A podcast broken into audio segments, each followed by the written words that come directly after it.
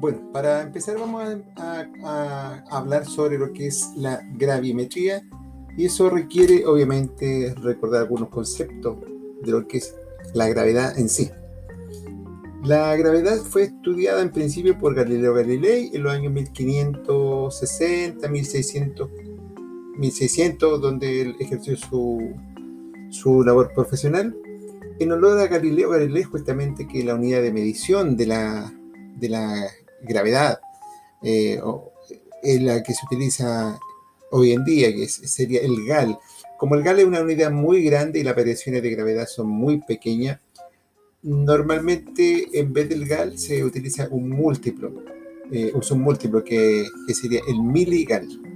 Entonces todas las mediciones que hagamos en, este capítulo y, los mapas que veamos, los instrumentos que, miremos, las especificaciones, siempre están referidas a lo que es el miligal, en honor a Galileo Galilei.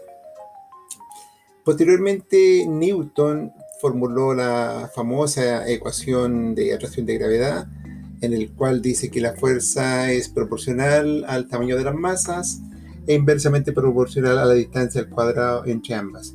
Tenemos que tener siempre en mente esa ecuación, porque cuando desarrollemos el tema de las correcciones gravimétricas, lo vamos a tener presente.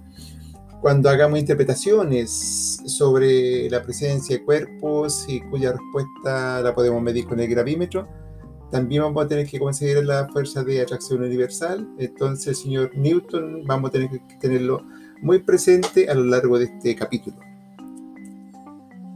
Luego de la ley de atracción eh, universal, tenemos que considerar también otro concepto importante que es el potencial gravitatorio. El potencial gravitatorio se define como un escalar, ¿no es cierto? Eh, cuyo concepto es el trabajo por unidad de masa que una fuerza debe realizar para mover, para transportar un cuerpo a una velocidad constante, o sea, a aceleración cero, desde el infinito hasta un punto en que estemos considerando. Ese es el potencial gravitatorio, reitero que es, es el trabajo por unidad de masa. Esa es la unidad del potencial gravitatorio. Eh, ¿Para qué nos sirve el potencial gravitatorio? Porque a partir de ahí se deriva una serie de ecuaciones eh, con las cuales vamos a trabajar también. Eh, dentro de esto tenemos que considerar la ley de Gauss, de atracción, la ley de Gauss aplica a la gravimetría. La ley de Gauss nos dice que el flujo total que atraviesa una superficie cerrada en el interior de un campo gravitatorio es proporcional a la masa encerrada por dicha superficie.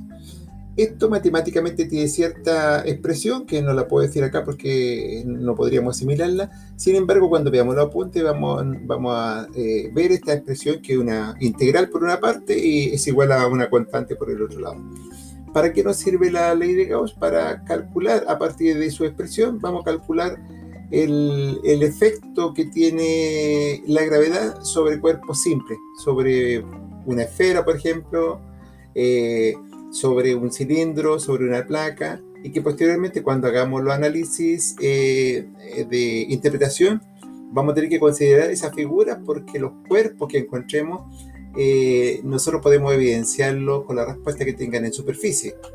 Esto significa que si conocemos, por ejemplo, el efecto gravitatorio de una esfera, y posteriormente en terreno encontramos que, con el gravímetro hemos mapeado, hemos medido una, una, figura muy similar a una, cuya gráfica es similar a la respuesta de una esfera, podríamos nosotros deducir que tenemos un cuerpo esférico bajo la superficie. Por eso es que es importante conocer la respuesta de los cuerpos específicos, de los más conocidos por lo menos.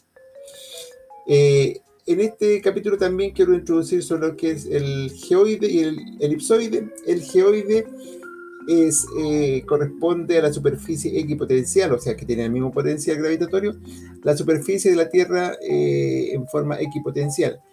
Y el geoide tiene una forma bastante extraña. De lejos se vería como una, como una esfera, pero si nosotros nos acercamos y exageramos un poco esas pequeñas distorsiones que tiene, es una forma difícil de describir, eh, achatada en algunos lados, media hundida, media sobresaliente en otros, eh, pero en definitiva es, corresponde a la superficie en que el potencial gravitatorio es constante y que para los efectos, para que nosotros lo visualicemos, sería más o menos, más o menos, digo, como el nivel medio del mar, aproximadamente, porque no todos los mares están al mismo nivel. Podemos pensar entonces que el geoide corresponde a, corresponde al nivel medio del mar sobre toda la superficie terrestre. Matemáticamente es difícil cuantificar el geoide, de hecho hoy día hay muchos estudios tendientes a determinar el geoide en ciertas zonas, eh, se hacen a través de la gravimetría, y es más fácil definir la forma del esferoide, que los dos son bastante aproximados. El esferoide tiene una, una descripción, descripción matemática y hay separaciones muy pequeñas entre el geoide y el esferoide. Justamente la gravimetría, la geodesia y muchas otras ciencias, la física, están trabajando fuerte en determinar las diferencias entre ambos. Recuerden que uno es una expresión matemática, el esferoide, y el geoide es eh, también eh, está, está, más bien regido por, por el potencial gravitatorio que hay en cada punto.